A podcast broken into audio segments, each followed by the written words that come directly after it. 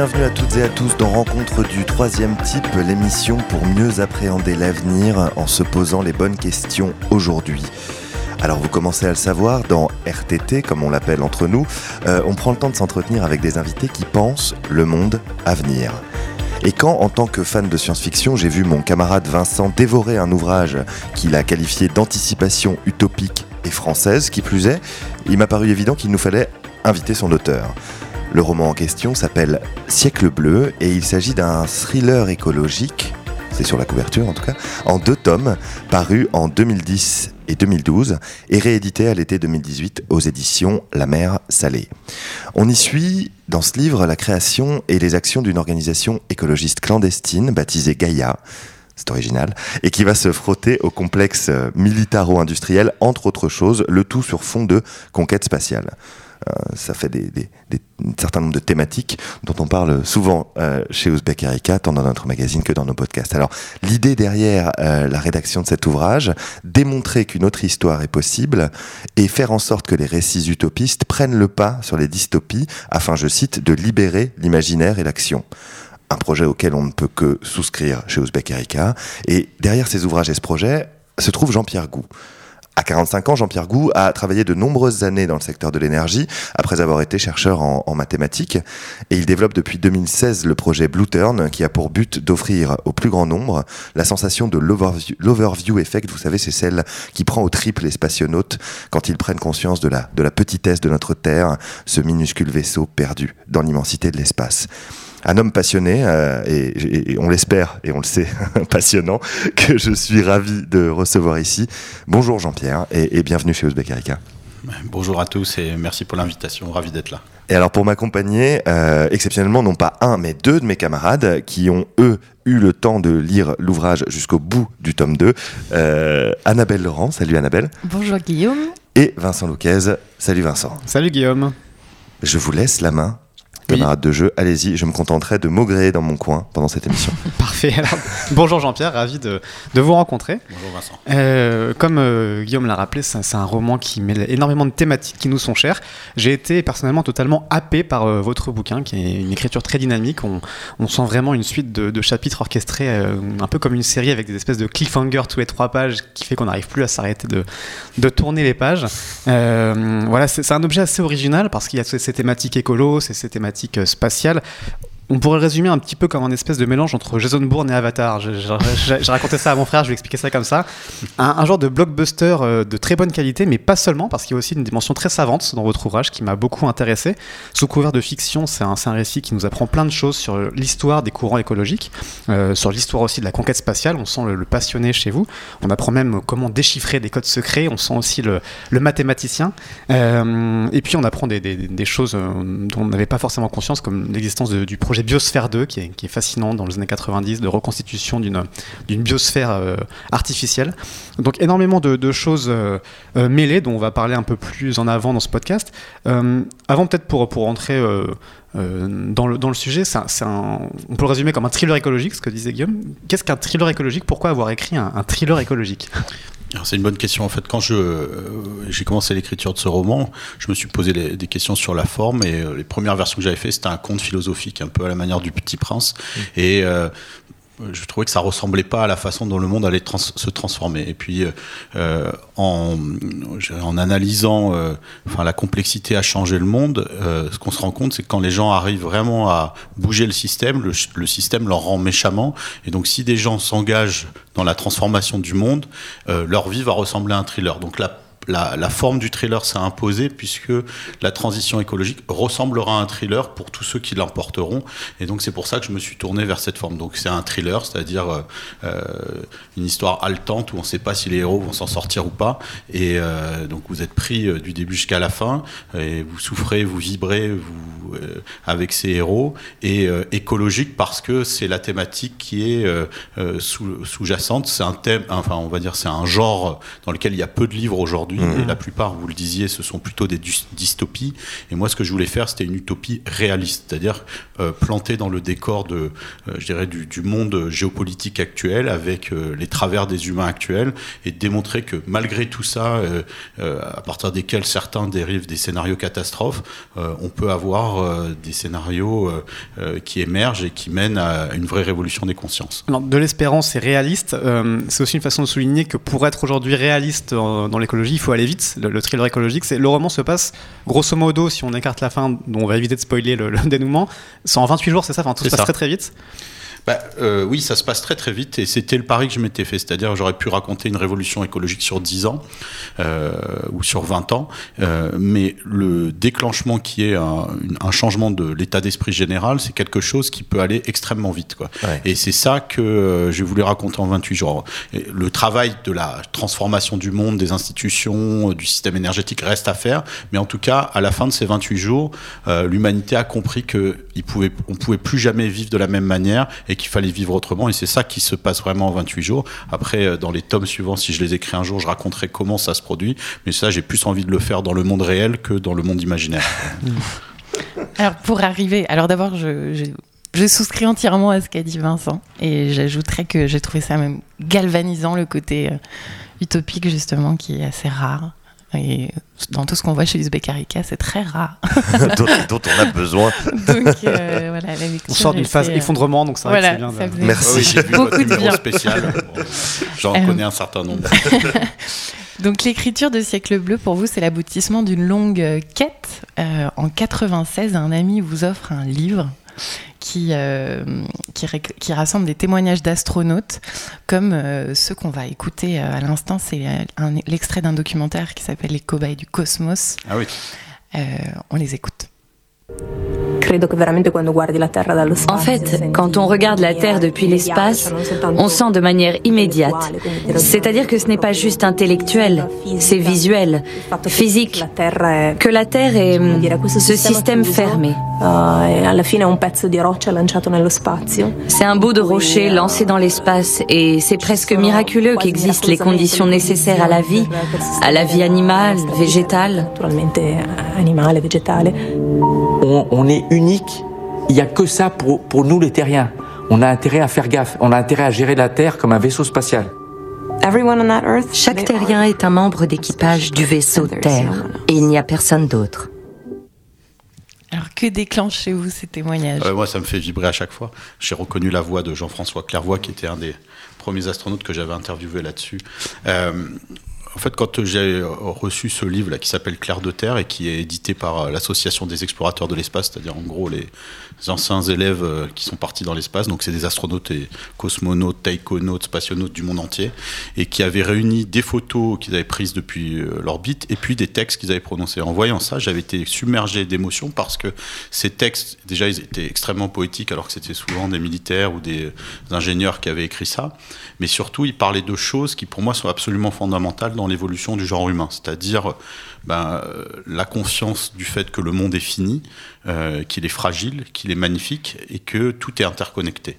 Et cette expérience de l'interconnexion et de l'interdépendance, qui est vraiment pour moi la notion clé si on veut arriver à changer le monde, c'est-à-dire le fait de réaliser profondément que tout est relié, qu'on respire le même air, qu'on partage les mêmes ressources. Et ça, c'est une expérience aujourd'hui que l'on fait uniquement via le prisme économique, on va dire, mais pas, on le ressent pas dans nos viscères. Euh, euh, la plupart des gens, alors par la méditation, par d'autres choses, on peut accéder à ce sentiment d'interdépendance. Il n'y a pas que en allant dans l'espace, mais ils ont vécu une transformation profonde qui a été analysée, qui s'appelait l'overview effect. Et à l'époque, euh, j'avais déjà l'idée d'écrire un roman et chercher un peu une façon originale de bah, d'introduire un événement, enfin des éléments originaux. Et je m'étais dit, dans mon roman, je ferai de ça une partie intégrante et je euh, je ferai parler cet astronaute qui vivra cet overview effect et qui prononce des paroles du même type que celles qu'on a entendues là, c'est-à-dire des choses extrêmement profondes que les gens n'ont pas l'habitude d'écouter, et je le mettrai dans une situation dans laquelle tout le monde l'écoutera. Et, euh, et s'il y a des milliards de personnes qui écoutent un astronaute qui part de la Terre comme ça et qu'il est dans une situation de détresse, ce qui est le cas dans, dans Siècle bleu, euh, le sentiment d'empathie qui est développé vis-à-vis de l'astronaute, plus ses paroles à une échelle planétaire, ça peut déclencher une révolution des consciences. Et en fait, Siècle bleu, c'est deux choses. C'est l'engagement des éco-activistes qui est nécessaire et l'engagement des visionnaires qui ne lâchent rien pour euh, sauver le monde et cette dimension de rêve qui, euh, en fait, fait partir les gens dans autre chose. Quoi. Et aujourd'hui, c'est ça qui nous manque, quoi, cette dimension du rêve, vous regardez la crise des gilets jaunes ou autre chose, c'est bien, mais on reste sur des trucs super terre à terre, et il faudrait vraiment quelque chose qui, bah, une mélopée qui nous emmène. Et euh, euh, je me disais que cet overview effect avait cette capacité. Et euh, ouais, c'est, ce livre, ça fait maintenant 22 ans que, qui me suit et qui, qui a changé ma vie complètement.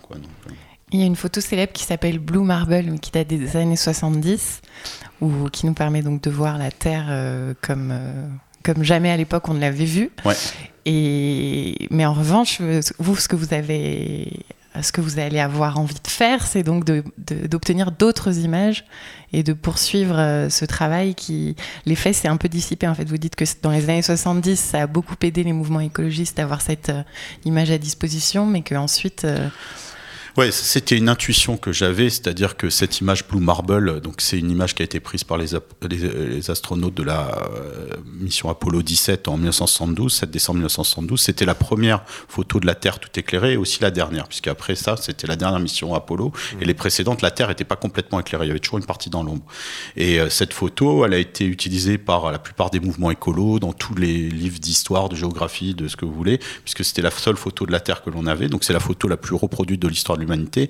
Et à l'époque, cette photo, elle nous avait fait comprendre à quel point la Terre était magnifique. On aurait pu avoir une révélation d'une Terre euh, un peu moche comme la Lune ou Mars. Euh, enfin, moi, j'ai pas les mêmes émotions en regardant Mars ou la Lune qu'en regardant la Terre, même si euh, c'est agréable de les, de les regarder. la Terre est vraiment magnifique. Elle cherche à nous séduire et cette photo, c'est un acte de, de séduction. C'est-à-dire pour que l'humanité soit arrivée à, à voir ça et à voir cette révélation, il y a un message profond et je pense que la Terre nous dit aimez-moi, protégez-moi et c'est ça que cette photo nous dit. Mais ça s'est estompé avec le temps. Et, euh, c'est une photo fixe, donc bon, au bout d'un moment, le pouvoir d'une photo euh, diminue quelle que soit sa puissance. Et ce que les astronautes vivent en fait dans l'espace, c'est pas une photo fixe de la Terre, c'est une photo, euh, c'est comme un, on va dire un, carrousel ou un kaléidoscope où à chaque fois c'est une image différente qui tourne et puis il y a ce mouvement lancinant et c'est ça, ce mouvement lancinant qui fait que l'expérience le, le, de regarder la Terre depuis l'espace est enivrante et donc je m'étais dit si on arrive à avoir une vidéo de la Terre qui tourne, c'est quelque chose qui pourrait euh, euh, changer les gens. Donc dans le dans le roman, la l'astronaute a une caméra qui filme la Terre depuis la Lune, donc elle est tantôt dans l'obscurité, tantôt euh, éclairée, en fonction des phases de la Lune et de la Terre, et, et donc ces images transportent les gens. Et enfin, je pense qu'on en parlera peut-être plus tard, mais depuis deux ans, je travaille sur ce projet Blue Turn, qui a pour but justement de faire ressentir ça aux gens, c'est-à-dire cette intuition que j'avais dans le roman, d'essayer de le faire vivre aux gens, et en fait, ça marche. Quoi. Donc c'est, c'est-à-dire que les gens, ça les, ouais, ça les, ça, ça, ça les envoie complètement dans une autre dimension, et le temps est suspendu et mm. il y a beaucoup de gens qui pleurent et puis que ça marque énormément et ça c'est en, quelques minutes qu'on arrive à générer ça. Donc euh, voilà, parce que le roman, il faut quand même euh, presque lire 1000 pages, euh, mais je pense que les émotions qu'on ressort d'un roman, c'est des émotions qu'on peut euh, traîné très longtemps dans sa vie. Moi, il y a certains romans où vous me prononcez le titre, même si je les ai lus il y a 30 ans, tout de suite, je sais pas, ce matin, je relisais euh, un truc sur Internet où il y avait une citation de la nuit des temps, tout de suite, la vibration de la nuit des temps revient, quoi. Donc, euh, pour moi, c'était important d'avoir ce roman, mais Blue Turn, c'est un autre type d'expérience qu'on veut faire à, l'échelle planétaire. Parlons-en maintenant, en fait, directement. Blue Turn, vous, vous, vous racontez, ça, ça, accompagne vraiment sur le long terme l'écriture aussi de ce roman en parallèle. C'est votre vie est vraiment presque dirigé vers cet objectif, vous vous racontez dans différentes vidéos, notamment un TEDx qu'on peut trouver euh, en ligne. Euh, c'est aussi un thriller quasiment parce que le projet a eu beaucoup de rebondissements. Ah ouais, mais ça, enfin, moi depuis quelques temps, je fais plus aucune distinction entre la fiction et la réalité, entre ma vie et celle de, des personnages de mes romans. C'est la même chose. Ouais, j'ai vécu des choses très dangereuses. J'en parlerai pas forcément ici, mais euh, le, le, ma vie parfois ressemble à un thriller. Mais ce, ce projet-là, c'est un projet qui est fou parce que il, démarre par une, un acte très politique. C'est Al Gore qui avait l'idée d'envoyer un satellite qui filme toujours la Terre, toujours éclairée. Et pour ça, il faut être sur l'axe Terre-Soleil. Et sur l'axe Terre-Soleil, soit vous êtes trop près du Soleil, soit vous êtes trop près de la Terre à cause des forces d'attraction. Il n'y a qu'un seul point où les forces s'annulent, c'est le point de la Grange L1, mmh. qui est à 1,5 million de kilomètres. C'est quatre fois la distance Terre-Lune. Donc c'est loin, mais c'est pas si loin non plus. Et donc lui, en 98, il avait chargé la NASA d'envoyer une mission là-bas pour toujours montrer le dernier visage de Gaïa, de la Terre, et pour unir les hommes dans cet euh, effort de la transition écologique qui, démarrait juste quelques mois avant par la signature du protocole de Kyoto en décembre, de, euh, décembre 97.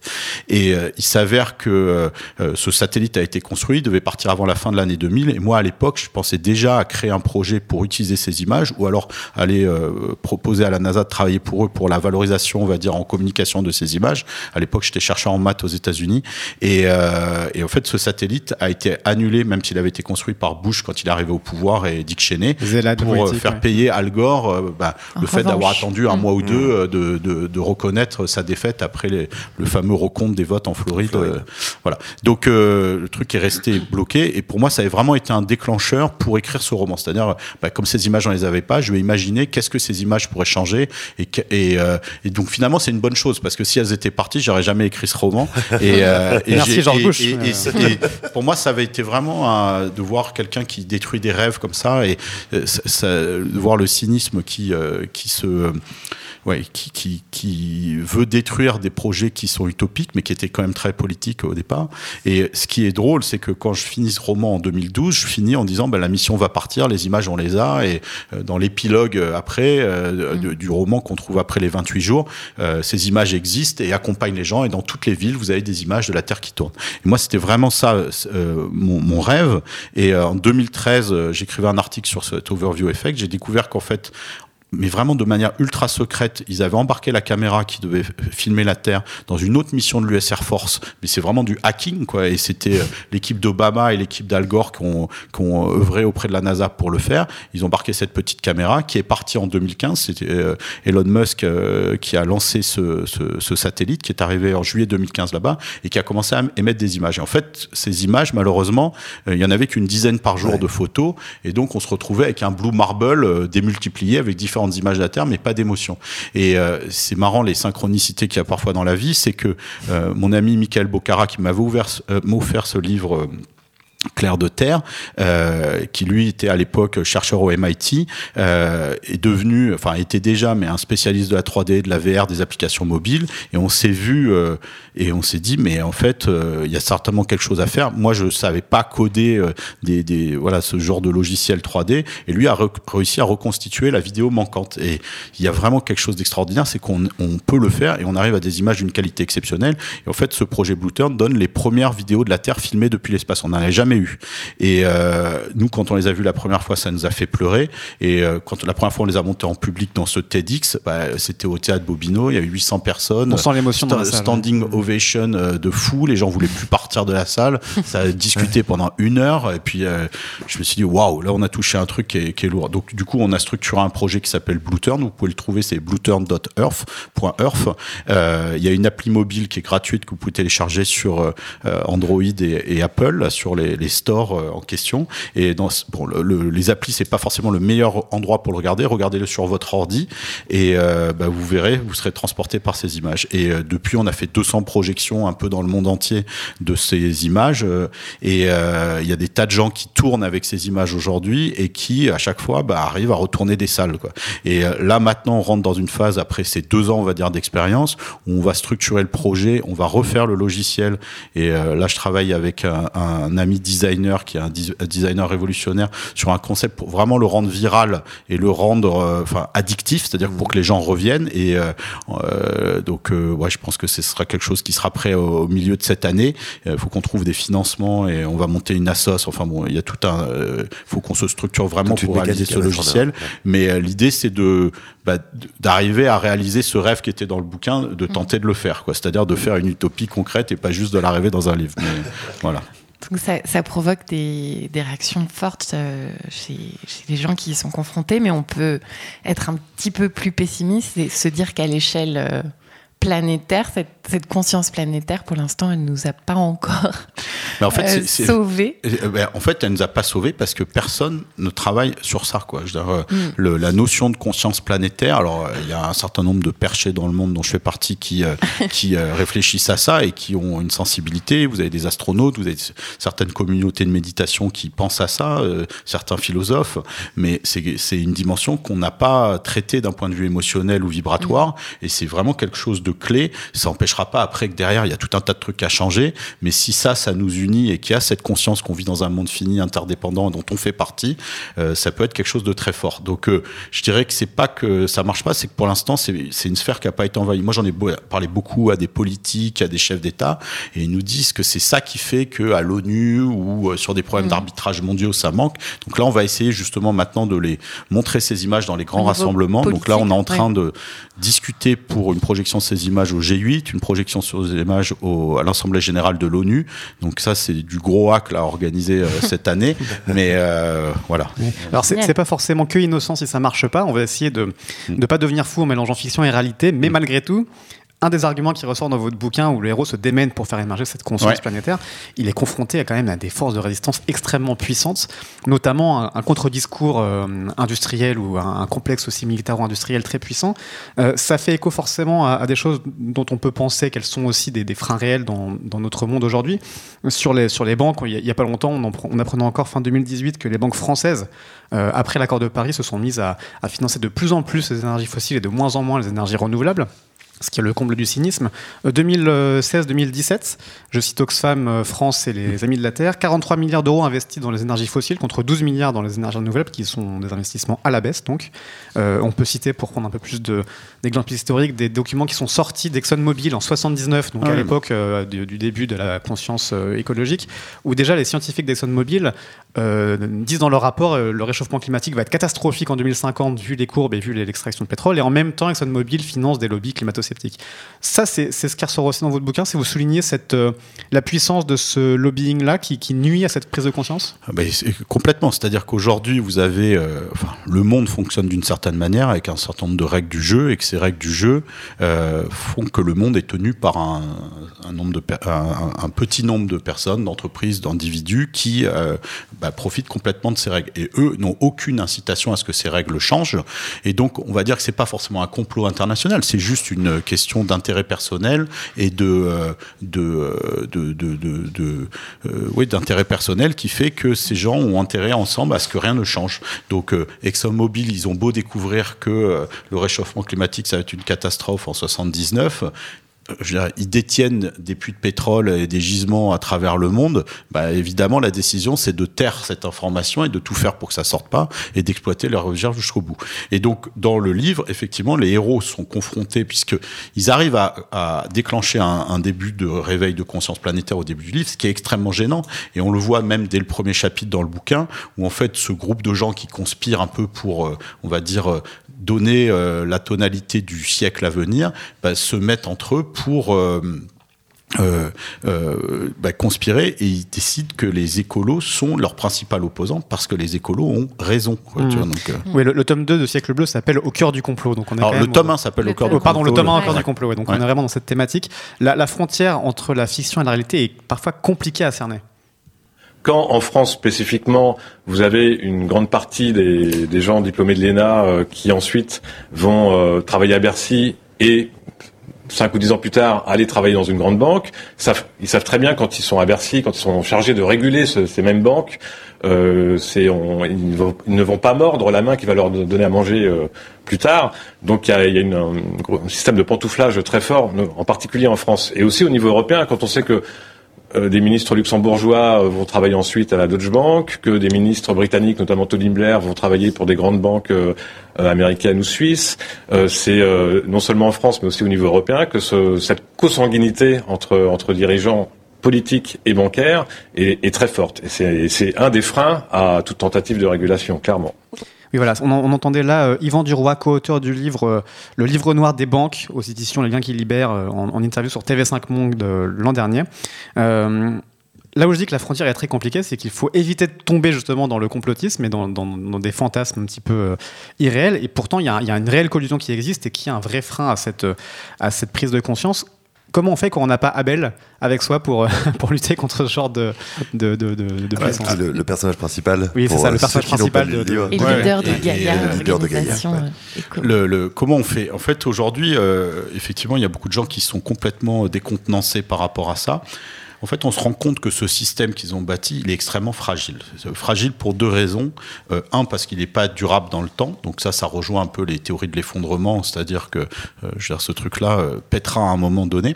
Et la deuxième, c'est que les gens qui, qui, tiennent ce système eux-mêmes arrivent au bout un peu de, du système dans lequel ils sont. Ils ont tous des enfants, ils ont tous des familles, et euh, je pense qu'il y a des gens fragiles là-dedans. Donc pour moi, la meilleure façon, c'est d'arriver à infiltrer ces gens-là et d'arriver à faire prendre conscience aux gens qui travaillent là-dedans, parce que derrière tous ces gens qu'on qualifie de monstres dans ces banques, bon, en fait derrière il y a des êtres humains, et moi je suis toujours de partie que même le, la pire personne a toujours une part d'enfant ou de.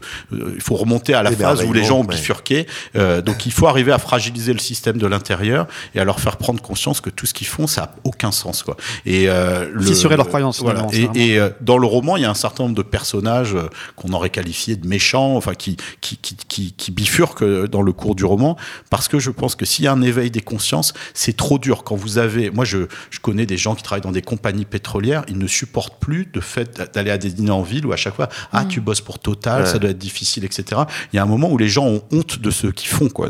Et c'est ça qu'il faut arriver à développer, c'est-à-dire euh, sans ce name and shame, les gens n'iront plus travailler pour ces boîtes, tous les gens qui seront dans ces boîtes ont besoin de changer. Mais aujourd'hui, il y a trop d'argent en jeu, donc ça suffit pas. Mais ça, c'est une vraie tactique d'aller taper sur les individus. Et euh, moi, je connais beaucoup de gens qui sont coachs de grands patrons euh, du CAC 40, certains dans ces énergies fossiles ils ont des, des, des, des, des, des, biais cognitifs énormes entre leurs aspirations, ce qu'ils voudraient faire et, et ce qu'ils ont. Et euh, je pense que là, ça se craquelle, des dissonances, ça, ouais, des dissonances cognitives ouais, très ouais. fortes. Mmh. Euh, et euh, ça, c'est quelque chose qui peut être intéressant à voir et qui donne de l'espoir. Mais il faut être extrêmement organisé et tactique pour, euh, je dirais, appuyer le système et faire que ça s'effondre. Et ça, ça passe par, euh, euh voilà, lever des grands mouvements citoyens, euh, que les citoyens s'engagent, que les citoyens boycottent, que les citoyens orientent leurs dépenses, que les citoyens soient plus conscients. Et euh, donc, cette espèce de harcèlement, ça, c'est quelque chose qui est nécessaire. et d'être très tactique par rapport à là où on appuie pour que ces, ces, ces boîtes disparaissent et laissent émerger un nouveau, nouveau monde qui, qui est là, sur le point de poindre. Hein. Alors, un dernier mot peut-être sur ces, sur ces puissances de l'ombre, ce côté obscur de la force qui, qui nous empêche d'avancer. Un, un, côté. Euh... Attention, Vincent, à force d'étudier le complotisme, tu reprends ouais, les, les, termes. C'est plus étonnant dans votre roman quand on arrive à ce passage parce que je m'attendais pas à, à, tomber là-dessus. Il y a vraiment une, une grosse euh, loupe sur l'économie sur parallèle, sur ah les mafias et sur les, les paradis fiscaux. Vous dites dans le roman, enfin certains personnages euh, euh, expliquent pour, pour vous que euh, le système est vérolé et verrouillé de l'intérieur parce que dans les paradis fiscaux dorment des sommes monumentales d'argent qui sont contrôlées par des mafias et dans lesquels sont compromis aussi les gouvernements qui n'agissent pas parce qu'ils sont vraiment tenus euh, pieds et moins liés par, par, ces, par ces mafias. Euh, juste un chiffre pour, pour euh, étayer ce que, ce que vous dites. On sait que ces paradis fiscaux sont aussi l'antre de toutes les actions euh, climaticides. Euh, une étude parue aussi l'an dernier qu'on avait relayée sur Ouzbek Erika dans Nature, Ecology and Evolution disait que 68% des investissements étrangers euh, qui détruisaient la forêt amazonienne étaient dans les paradis fiscaux. Ou encore que 70% de la pêche illégale était enregistrée dans les paradis fiscaux. Pour vous, c'est aussi, vous avez beaucoup étudié la question pour écrire, j'imagine, c'est cette question qui n'est pas souvent mise sur le devant de la scène est aussi primordiale? Ouais, Alors cette question, moi, c'est une de mes passions depuis que je suis tout petit. L'économie parallèle. Moi, j'ai grandi à Nice, qui est quand même une ville très mafieuse. C'est une passion, euh, une passion étrange. À 4 ans, une passion Ah non, mais c'est vraiment. Enfin, euh, moi, j'ai fait des études d'ingénieur, mais à un moment, je voulais faire mon mémoire de fin d'études sur euh, l'économie de la drogue et les flux mmh. de blanchiment. Et mmh. j'ai toujours lu tous les bouquins qui sont sortis là-dessus. Et puis, dans mon boulot, euh, j'ai eu l'occasion de, pendant 5 ans, de m'occuper d'une affaire absolument stupéfiante de fraude à la TVA et, et de travailler avec toutes les forces de police, de renseignement sur cette affaire, et qui m'a montré vraiment ce monde euh, souterrain à l'œuvre. Et ça, ça a beaucoup inspiré ce que j'ai écrit euh, euh, dans, ce, dans ce tome 2 parce que je voulais alerter les gens sur le fait que ça, ça existe. Et j'étais sidéré par le fait de voir comment à Bercy ou à Bruxelles, les gens ignoraient et me disaient, Monsieur Gou, enfin, mm. ce que vous racontez là, ça n'existe pas. Et je leur démontrais que ça existe. Et là, les gens étaient sidérés. C'est-à-dire qu'ils avaient aucune formation quand vous avez grandi à Neuilly. c'est pas des genres de choses que vous savez. Enfin, quand vous avez grandi à Nice, c'est des choses que vous sentez un petit peu plus. Donc, avec des guerres de casino, etc. Et euh, pour moi, c'était important de, de, de, montrer ça et de montrer le, lien entre ces, ces, ces bad banks euh, qui ont pas pignon sur rue euh, avec euh, certains gouvernements, avec les actions des services secrets et des mafias. Donc les mafias ont un rôle très important dans ce livre parce que dans un certain nombre de pays dans le monde, je parle beaucoup du Mexique en fait dans, mmh. dans Siècle bleu, on est dans des États faillis où en fait la corruption et la crime organisé ont tellement d'ampleur que la démocratie est plus possible. Et ça, ça sera le plus grand frein à la, à la, à la transition écologique. C'est-à-dire que déjà, surtout, dans des pays comme la France, où on est dans des pays quand même démocratiques, on n'arrive pas à mettre en marche les gens.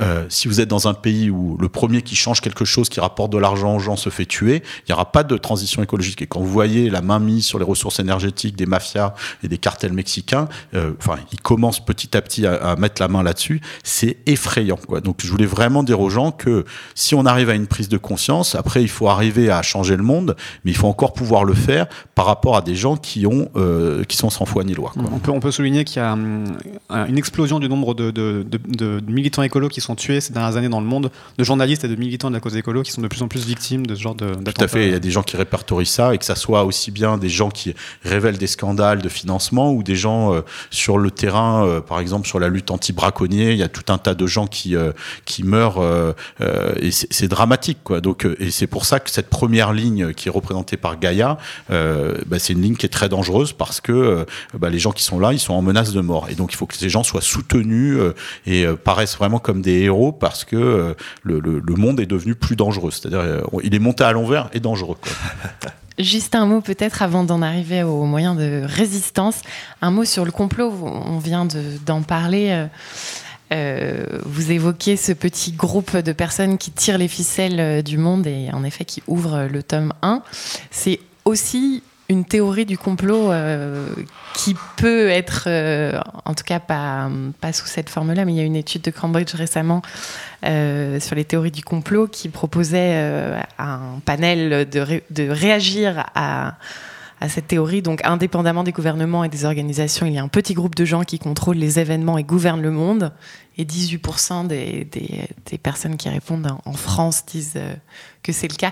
Est-ce que c'est qu'est-ce comment vous vous analysez la, la, montée des discours complotistes et est-ce que ouais. euh... bah, en fait il faudrait faire le euh, revenir sur cette notion de euh, complot quoi. Ouais. Euh, il y a complot et complot il y a les complots où on pense que voilà c'est un truc euh, judéo-maçonnique hyper ça, bizarre etc en, en général les complots c'est des choses beaucoup plus simples c'est-à-dire que c'est des communautés d'intérêt de gens qui se réunissent en disant bon là c'est ce groupe d'opposants il nous ennuie un petit peu donc toi tu mets des moyens de lobbying là moi j'en mets là aussi, bon, on va faire que nos lobbyistes y travaillent ensemble et ensemble on sera plus fort. Et les banques, par exemple, arrivent extrêmement bien, sans parler de complot, à faire que certaines lois n'émergent pas, que certaines choses demeurent. Donc c'est c'est plutôt, je dirais, une bonne capacité des forces du mal à s'organiser plutôt qu'un complot qui est en jeu. Et c'est ça que je montre dans le bouquin. Euh, le, le, le complot, il est de cet ordre-là. C'est juste que c'est des gens qui arrivent à s'organiser. Et aujourd'hui, c'est stupéfiant de voir que les forces de résistance arrivent très mal à s'organiser. Mmh. Et donc, le, le, la transformation, c'est une question d'organisation. Est-ce qu'il n'y a pas quand même une, euh, un risque d'être contre-productif, notamment sur les sujets euh, spatiaux? C'est ce qui m'a beaucoup touché parce que vous, on sent aussi que c'est une passion chez vous.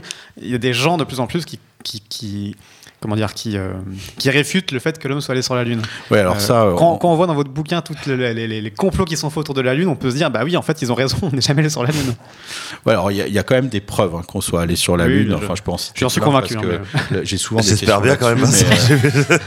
Mais, euh, voilà, moi, la, preuve toujours que je cite, c'est euh, les astronautes de la mission Apollo, ils ont déposé un petit miroir sur la surface de la Lune, et ce petit miroir, il sert à mesurer la distance Terre-Lune. Et moi, je viens de Nice, à côté de Nice, il y a un, observatoire là sur le plateau de Cossol où il y a un laser qui fait des allers-retours entre la distance Terre-Lune. Et, sinon, personne n'aurait posé ce miroir là-bas. Donc, je dis aux gens, allez voir ce miroir et vous verrez qu'il y a bien quelque chose qui permet de faire un aller-retour. Donc, on y est allé, mais effectivement, il y a les, mais moi, je, enfin, on a mis au cœur du complot, mais euh, bon, c'est plutôt un choix éditorial d'avoir mis ça, mais le complot dont on parle, il n'est pas ceux des complotistes mmh. ou des conspirationnistes. C'est pas les mêmes hein, dont on parle. Hein. mais il y a des secrets d'État, il y a des mensonges d'État dans ce bouquin, et ça, ça existe, hein, les mensonges d'État. Et, euh, et, les affaires d'État, on peut voir ça comme un complot, mais c'est aussi une façon pour les États de résister.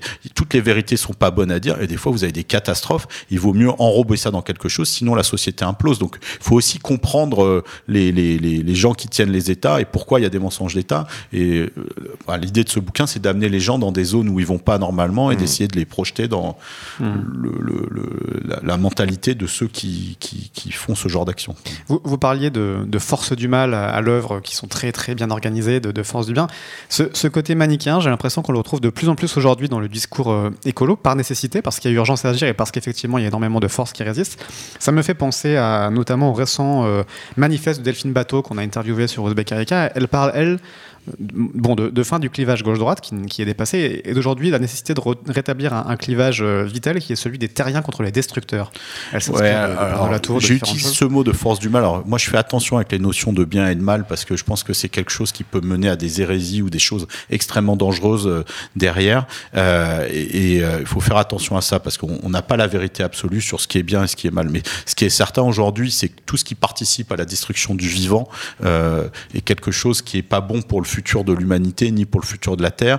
Et euh, plutôt que de dire c'est bien ou mal, c'est des choses qui effectivement, euh, euh, même les gens qui sont derrière ça, ils doivent pouvoir comprendre qu'ils feront pas partie de l'avenir et qu'ils doivent changer. Et je pense qu'en disant aux gens vous faites du mal, vous êtes les méchants, en fait c'est stigmatiser certains trucs et ça rendra la transition plus difficile. Vaut mieux travailler bien dans la main et puis changer leur mindset pour faire que les choses changent. Il faut faire attention. Et j'ai pas lu ce manifeste de Delphine Bateau, je vais le lire. Surtout que j'ai appris hier qu'elle allait commencer à lire Siècle bleu parce que quelqu'un l'a vu hier. Elle a dit oui, c'est le prochain livre que je vais lire. Donc, euh, il faut que je lise son manifeste. Les planètes s'alignent. Et vous êtes écrivain, les, mots sont, importants. Comment est-ce que vous définiriez du coup cette nouvelle communauté qu'on doit faire émerger? Est-ce qu'on est tous des terriens, des terrestres des... Euh, est-ce que l'antispécisme est par exemple un cadre de pensée intéressant? Ouais, alors moi déjà définir un mouvement par rapport à ce quoi il est contre. Euh, enfin, j'aime beaucoup ce que disent les antispécistes et le bouquin d'Emeric Caron, mais le, je, je, crois qu'on doit se définir par rapport à ce que l'on veut et pas par rapport à ce qu'on on ne veut pas quoi. Donc euh, et c'est ça qu'il faut, c'est expliquer euh, le rêve. Moi je suis euh, très impliqué dans l'institut des futurs souhaitables où il y a beaucoup de gens qui voilà qui qui sont sur la création de récits positifs. Et alors je sais pas si c'est les positivistes ou mais ça ça a des mauvaises connotations donc il faudrait retrouver un mot. Mais effectivement le, le, le mais je crois que c'est voilà c'est des gens qui sont pour le vivant et pour l'harmonie et, et, de mettre ça au cœur bah, du projet gemacht. Ne? Alors, euh, reprenons un petit peu d'espoir. Euh, on parlait de, donc de l'organisation Gaia, qui est au centre du roman, qui est l'organisation écologique clandestine.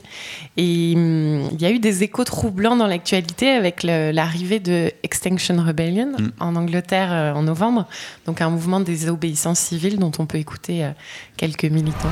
I'm willing to go to for this planet, and I'm willing to go again and again and again until I see some results, until we all see a better world. Donc on entend une femme qui dit je suis prête à aller en prison et j'irai. Euh, euh, et c'est d'ailleurs, je crois qu'ils ont donné le chiffre de 500 personnes prêtes à aller euh, en prison. En prison. donc sommes-nous en train d'assister à l'avènement d'un de, gaillard. Alors, euh, c'est extrêmement intéressant ce mouvement Extinction de Rébellion et euh, le fait de vouloir aller euh, avoir des mouvements de désobéissance civique qui soient prêts à aller en prison. On a vu ça dans tout un tas d'autres causes de, de, droits civiques. le fait que ça arrive pour la première fois sur l'environnement, c'est vraiment clé. Alors, il y a beaucoup de militants, par exemple, de Chichépard qui avaient toujours dit nous, on est prêts aussi à aller en prison. Il y en a qui ont fait des séjours en prison, pas forcément longs, mais là, Extinction Rebellion, c'est très intéressant. Puis il y a une façon d'organiser les événements où il y a un peu d'humour aussi, il y a une façon d'utiliser les médias qui rapproche de Gaïa. Mais la grosse différence avec Gaïa dans le bouquin, c'est que Gaïa est une organisation clandestine, c'est-à-dire qu'elle a pas pignon sur rue. Donc c'est un peu le niveau extrême au-dessus de Extinction Rebellion, parce qu'il y a un certain nombre d'endroits, par exemple quand vous vous attaquez aux mafias, et on l'a bien vu à une époque où euh, Anonymous était attaqué aux mafias mexicaines, c'est ultra dangereux. Et ils ont réussi à choper les gens euh, qui étaient derrière, ils les ont sur le bord des routes. Donc euh, il y a un certain nombre de d'actions que vous devez faire qui, nécessitent une clandestinité totale, mais effectivement une radicalisation de la société sur ces thèmes, on le voit. Alors Extinction de Rebellion, enfin ils sont pas des destructeurs, mais ça fait longtemps qu'on a des mouvements anti-abattoirs, anti-pharmaceutiques qui sont très violents, qui détruisent des sites. Donc on va voir ça se multiplier, mais c'est, enfin, moi je suis pas pour ça, mais chacun de ces actes est quand même un wake-up call pour que les gens se disent bon là il y a quand même quelque chose qui va pas. Quand on voit ces pétitions aussi un peu partout qui se multiplient en disant on attaque les États, enfin les gens commencent à s'organiser pour dire on ne veut plus de ce monde-là euh, et euh, ces, ces, manifestations d'étudiants qui refusent d'aller à l'école, etc. Enfin on peut arriver à, avoir des mouvements citoyens euh, qui, qui, montrent aux, aux, dirigeants que le monde qui, qui nous propose on en veut plus. Donc euh, c'est intéressant. Euh, il faut faire attention à cette radicalisation parce que mm. les gouvernements, euh, moi j'ai lu beaucoup de traités de anti-guérilla et comment on tue des guérillas euh, C'est très simple, hein, c'est en manipulant l'opinion publique, en montrant que les gens qui sont derrière ces guérillas, si on arrive à les individualiser en montrant que le leader est la pire personne euh, qui ait jamais été, ou si on n'arrive pas à les individualiser, montrer que leurs actes violents, alors soit parce qu'ils sont violents eux-mêmes, soit on attise leur violence, soit on rentre, on fait rentrer des gens dans leurs organisations pour déclencher euh, des actes violents, voilà. Mais ça, c'est des techniques ultra classiques que le gouvernement français et tous les gouvernements utilisent. Donc, il faut faire très attention sur l'utilisation de la violence. C'est pour ça que moi, la révolution dont je parle dans le bouquin, la révolution bleue, est une révolution pacifiste. Même si elle est engagée, elle est pacifiste. Donc la radicalité à un certain niveau pourrait se retourner contre. Euh, il faut faire très attention. Par exemple, si Shepard, c'est mm. remarquable parce que ils ont toujours été à la lisière de la violence et Paul Watson, il a toujours euh, mis une ligne entre, euh, par exemple, voilà, qu'il n'y ait pas de blessés euh, du, du, côté de ceux contre qui ils se battent, etc. Que les dégâts soient uniquement matériels. et c'est très très important de mettre des lignes claires. Et, et, et si Shepard, je veux dire, c'est vraiment il y a un code de conduite, c'est-à-dire on est engagé, mais on s'arrête à un certain niveau parce qu'il sait que s'il passe cette ligne, l'organisation elle est morte. Et, euh, et ce qui est dans Extinction Rebellion, j'ai pas regardé exactement enfin le, le, le, code de conduite, mais il faut faire attention à ça. Et si on voit des, des, des, des organisations qui n'ont aucun code de conduite, bah là c'est sûr qu'elles vont se faire mettre à terre parce que c'est trop facile après de retourner l'opinion publique. Oui, il me semble qu'ils prennent la non-violence. C'est désobéissance ouais. civile et non-violence. Voilà. Donc, ça c'est c'est important et je pense qu'on le voit de plus en plus. Ça, les gens sont conscients que euh, ça pourrait se retourner contre eux et que c'est euh, euh, contre-productif. Hmm. Malgré tout, il y a quelque chose qui est peut-être symptomatique de l'époque, mais des, des, des, dans la littérature euh, française écolo, euh, il y en a quelques, quelques bouquins qui, qui, existent quand même, notamment le bouquin d'un de nos collègues euh, qu'on avait reçu aussi à ce micro, Camille Brunel, qui a écrit La guérilla des animaux. Je ne sais pas si vous l'avez lu. Non, je, je, je l'ai acheté, je l'ai chez moi, mais je ne l'ai pas lu, mais Alors, il paraît que c'est exceptionnel. Quoi. Je vous le conseille ouais, ouais. fortement aussi. C'est assez intéressant parce qu'il y a des parallèles avec votre ouvrage qui sont assez, assez, assez intéressants notamment le, bon, ce côté aussi euh, guérilla euh, euh, de l'ombre, on a l'impression que, que c'est la conclusion à laquelle on aboutit forcément quand on cherche des solutions aujourd'hui pour, euh, pour alerter rap rapidement l'opinion publique. La guérilla des animaux se fait dans l'ombre par un, un, héros qui s'appelle Isaac. On retrouve en plus un, un, prénom biblique comme, comme votre héros, vous, euh, Abel, donc il y a des, des, des, similitudes assez marrantes comme ça. Et le premier acte de, de déclaration de guerre d'Isaac euh, dans sa guérilla, c'est d'aller attaquer les pêcheurs de dauphins au Japon. Ah bah c'est marrant. Ouais, c'est assez étonnant. Ouais. Ouais, moi, le premier acte de Gaïa, c'est effectivement une intervention à Taiji. Euh, à l'époque, quand j'avais écrit ça, euh, le film The Cove n'était pas encore sorti. Euh, The Cove, donc, qui est un documentaire sur la manière voilà, de... sur le mmh. sur le qui est donc euh, lié à l'organisation Self Dolphin Japan de Richard Obary, qui est un des premiers à se plaindre justement de la captivité des dauphins et qui a identifié d'où venaient ces dauphins et le, le, les conditions atroces dans lesquelles ces dauphins étaient capturés. Euh, donc moi, j'avais voulu mettre ça en scène d'introduction de Siècle Bleu. Puis le documentaire était sorti. je me dis c'est dommage parce que du coup, ce documentaire est tellement bien fait, il a gagné l'Oscar, c'est bon, ça va s'arrêter. Bah, dix ans après, ça rien n'a changé. moi, je suis toujours l'actualité de cette The Cove. On a maintenant, il y a même d'autres coves qui sont en train d'ouvrir dans le monde ailleurs parce que celle-là est quand très surveillée et donc le massacre continue. Et bah, du coup, ça me fera encore une raison supplémentaire pour lire ce livre. ouais, ça semble être un point de convergence, mm. un symbole vraiment intéressant. Le, hum, alors, on va pas non plus raconter la, fin de la guérilla pour ceux qui l'ont pas non plus lu. Donc, on, vous laisse découvrir les deux bouquins. Un autre aspect intéressant qui rejoint un petit peu aussi la, la guerre des animaux, euh, c'est ce que vous appelez, vous, dans votre ouvrage, la théorie de la percolation. Mm. Euh, ça fait écho à beaucoup de choses. Euh, on avait notamment relayé le dernier ouvrage de Paul Hawkins qui, qui parle, lui, d'un système immunitaire de la Terre qui serait en train de se réveiller. C'est grosso modo cette idée que, que toutes les, les forces aujourd'hui très dispersées seraient sur le point de, de, de, se rassembler en une conscience collective pour, pour sauver le monde. Expliquez-nous, vous, ce que vous appelez théorie de la percolation. En fait, la théorie de la percolation, c'est un comment c'est un, un, pan de la physique statistique où on explique qu'un système euh, physique euh, avec ses propriétés macroscopiques, certains changements microscopiques peuvent arriver à changer en un coup le, la propriété macroscopique. Donc l'exemple qu'on cite le plus souvent, c'est le ferromagnétisme, mhm. où euh, il suffit que donc vous avez des particules qui s'appellent des spins, et à partir du moment où le nombre de spins positifs euh, devient plus grand que le nombre de spins négatifs, et eh ben le, le, votre corps qui était chargé positivement devient chargé négativement. Et il suffit d'un tout petit changement pour changer ça. Et moi, je pense qu'aujourd'hui, on peut avoir la même chose avec le spin de l'humanité, qui est l'état d'esprit. C'est-à-dire que l'état d'esprit dominant aujourd'hui, c'est euh, croissance, argent, euh, pouvoir, euh, enfin je pourrais rajouter d'autres mots, parce que on a été élevé là-dedans, et tous ceux qui sont euh, un peu contre ça sont soit des marginaux, soit des gens bah, un peu laissés pour compte qui sont dans la mouise, et, toute la chaîne de valeur, c'est-à-dire les gens qui gagnent le plus d'argent, les gens les plus valorisés, sont valorisés par rapport à ça, alors qu'on devrait valoriser des infirmières, des enseignants, des journalistes, plus haut que ceux qui euh, accaparent l'argent. Et, euh, et, on se rend compte qu'aujourd'hui, la plupart de l'humanité ne bénéficie pas de ce système, et donc il faudrait peu de choses pour que euh, un petit changement microscopique fasse changer les choses. Et siècle bleu, c'est vraiment ça, c'est-à-dire c'est l'histoire d'un changement de spin de l'humanité. Euh, euh, lié à un certain nombre de hasards, de coïncidences, qui fait que à l'échelle de l'humanité, les gens se positionnent non pas euh, en positif ou négatif d'un point de vue ferromagnétique, mais pour ou contre Gaïa. À un moment, le nombre de gens qui sont pour Gaïa devient tellement important. Derrière Gaïa, ben, on, on adhère à leurs valeurs. Leurs valeurs, c'est pas du tout que euh, la destruction, etc. Euh, il publie un manifeste dans, dans le livre qui parle de beaucoup de choses et qui fait résonance à des choses extrêmement positives et qui encourage les gens à réimaginer le monde, à mmh. réenchanter le monde. Et donc, euh, en étant pro ou anti-Gaïa, ben, on arrive à polariser les choses différemment et le spin de l'humanité change et à la fin du livre, il y a à la fois un électrochoc extrêmement positif et extrêmement triste et c'est cette somme de deux tonalités de très triste et très positif qui fait que ben, les consciences changent. Alors au-delà de ce côté euh, presque mécaniste de d'émergence d'une majorité, il y a une dimension plus spirituelle, plus plus euh, d'émergence de conscience. Vous citez sur votre blog parmi vos sources d'inspiration euh, Taillard de Chardin. Oui. Euh, et sa noosphère, donc l'idée qui, qui, qui, aurait une conscience planétaire.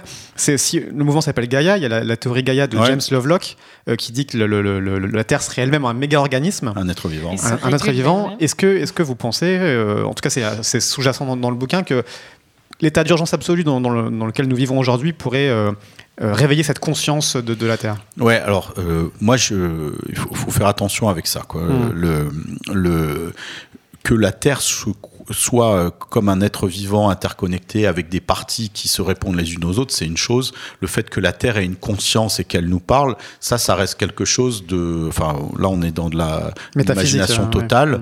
En tout, mais par contre, il y a un champ de, de on va dire, euh, de l'humanité, c'est-à-dire euh, cette euh, espèce consciente qui est à euh, voilà, 7 milliards d'individus.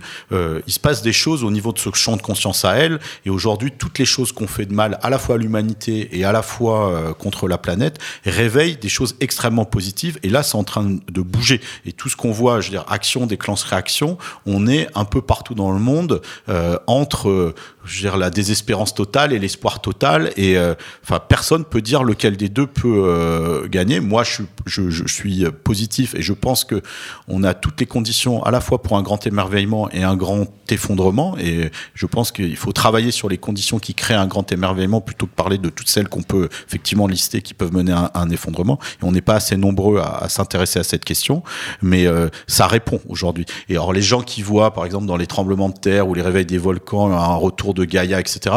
Enfin, là, je pense qu'on rêve un peu et euh, hmm. on est plus dans voilà. le, mais dans le euh, voilà, interpréter certains faits géologiques qui ont Ouais. toujours eu lieu. Voilà. Par contre, euh, ce qui est sûr, c'est que sur les systèmes vivants qui constituent Gaïa, le fait qu'on ait, euh, je sais pas quoi, un effondrement des euh, des pêches ou des, des espèces euh, et de faire que les, oc- les océans se meurent et que les gens qui sont autour de ces zones-là n'auront plus rien à manger dans les océans. Enfin, je pense pas que ça soit une volonté de Gaïa, c'est juste un fait et que derrière, il faudra vivre avec euh, parce que quand vous avez des écosystèmes qui sont effondrés, après, c'est difficile de les réactiver. les Mais reconstituer. là encore, on peut aussi régénérer des, des déserts. hein, on sait Mhm. faire. Est-ce que le plus important, c'est pas forcément du coup que cette conscience existe ou pas, qui, qui, qui ne peut pas être étayée par définition scientifiquement, mais est-ce que le plus important, c'est pas d'en parler de cette façon-là pour faire émerger ce nouveau récit qui puisse euh, coaliser un petit peu de nouvelles euh, forces? Euh, ou- alors, euh, on, on peut, mais euh, pour moi, c'est euh, enfin, c'est passé par Gaïa, euh, alors que en fait, c'est nous-mêmes qui devons Mm. nous interroger. Et il faut qu'on s'interroge sur notre relation à elle.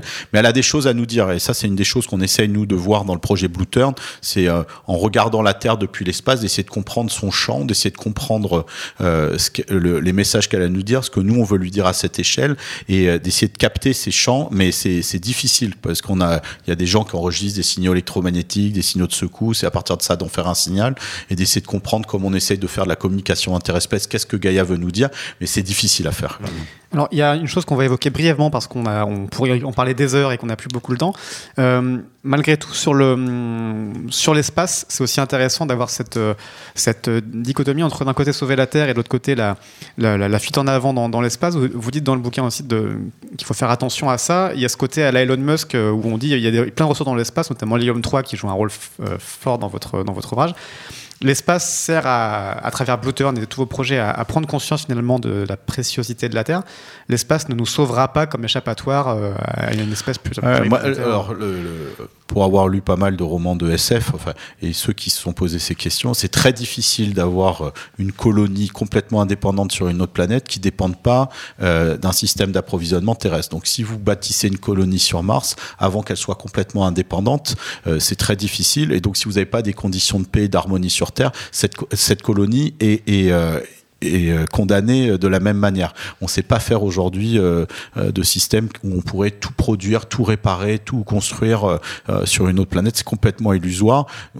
Autant moi je suis pour une continuation de l'exploration euh, du système solaire par des humains, par des robots, parce que c'est euh, on fait des découvertes extraordinaires et c'est des choses qui nous émerveillent. Mais de voir ça comme une fuite pour un petit groupe de happy few, c'est n'importe quoi. Euh, et euh, le, le Musk au départ disait pas ça, puis maintenant il commence à dire ça, et je trouve que c'est très dangereux euh, comme euh, comme discours et que euh, bon, a- enfin moi j'adore ce qu'il fait et euh, euh, chacune de, de ces étapes, euh, enfin mettre le rêve spatial euh, un peu plus à, à, à proximité. Le donc, euh, il, surtout, il- hein, il le pas réactive.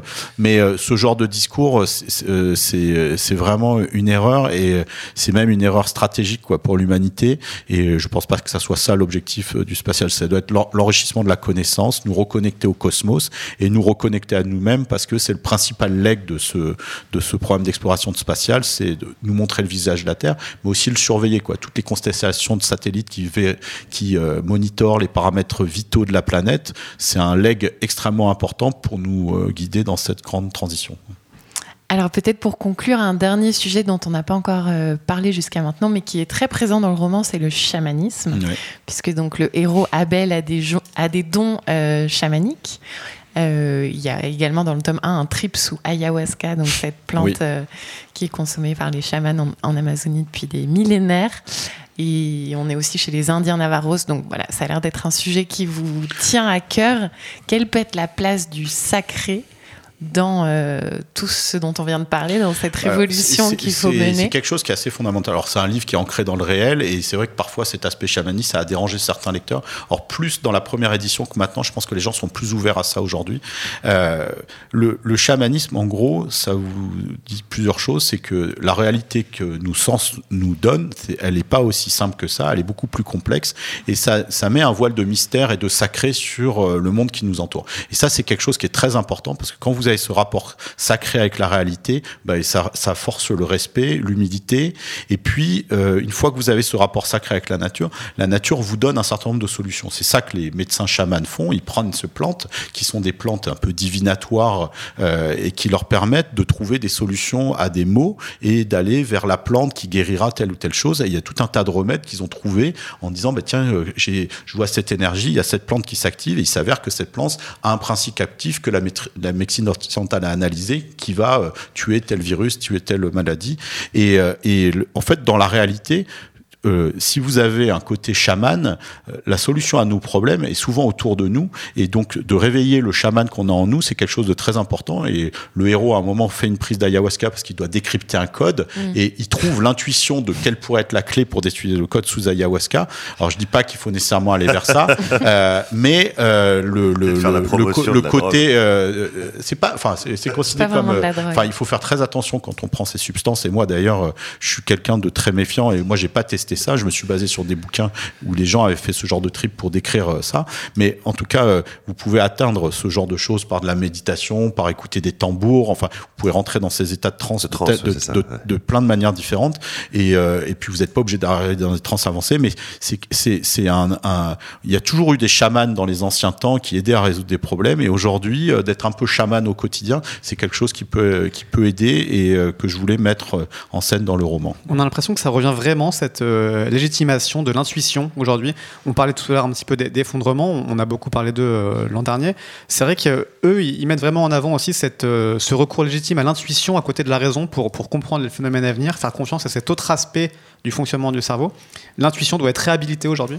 Ah oui, ben, complètement. C'est-à-dire que le, l'intuition et enfin après il faut il y a un certain nombre de choses il faut utiliser la raison etc mais l'intuition c'est quelque chose qui est très puissant dans le cerveau et quand on se relie à notre futur, et vous, c'est ça qui est important euh, dans votre revue et dans ce podcast, quand on se relie au futur, le futur nous envoie des signes. Si on porte des intentions, qu'on porte des attentions et qu'on utilise notre intuition, en fait, tous ces mots sont importants, intuition, attention, intention, euh, ben, en fait, vous avez des clés pour changer le monde parce qu'il y a des signaux extrêmement forts qui vous arrivent par ces biais-là.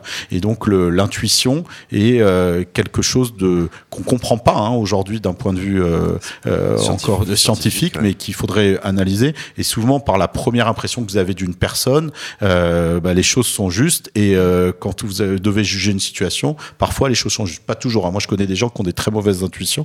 Donc, le, le, il faut aussi bah, travailler pour améliorer ses intuitions. Mais on a un côté intuitif qui est très qui est très important pour créer un humain de demain qui soit connecté et interdépendant. Ça nous fait euh, une jolie conclusion, un humain de demain connecté, interdépendant. Euh, bah, écoutez, on va dire qu'on l'appelle tous de nos voeux, cet humain connecté, interdépendant autour de la table. Euh, merci beaucoup, Jean-Pierre Goud, d'avoir passé cette petite heure en notre compagnie. Merci à vous. Merci à Vincent et Annabelle d'avoir si bien préparé ces questions et cette émission. Merci, à, merci à vous. Roman derrière la console et merci à vous, auditrices et auditeurs, de nous avoir écoutés. On espère que ces 28 jours pour changer le monde commencent maintenant et qu'on et, et, qu'on va se précipiter tous et sur le livre de Jean-Pierre Goud et également sur euh, les ouvrages qu'il recommande pour qu'on change enfin euh, l'humanité et le monde. Rendez-vous la semaine prochaine avec un tout autre sujet et un, tout autre euh, individu, puisque Jean-Pierre Gou malheureusement ne, reviendra, pas, mais il s'agira du mois prochain pardon, d'Antonio Casidi, qui viendra nous parler de robots et d'intelligence artificielle, entre autres choses. Mettez-nous des cœurs, mettez-nous des likes. On vous aime et on vous embrasse.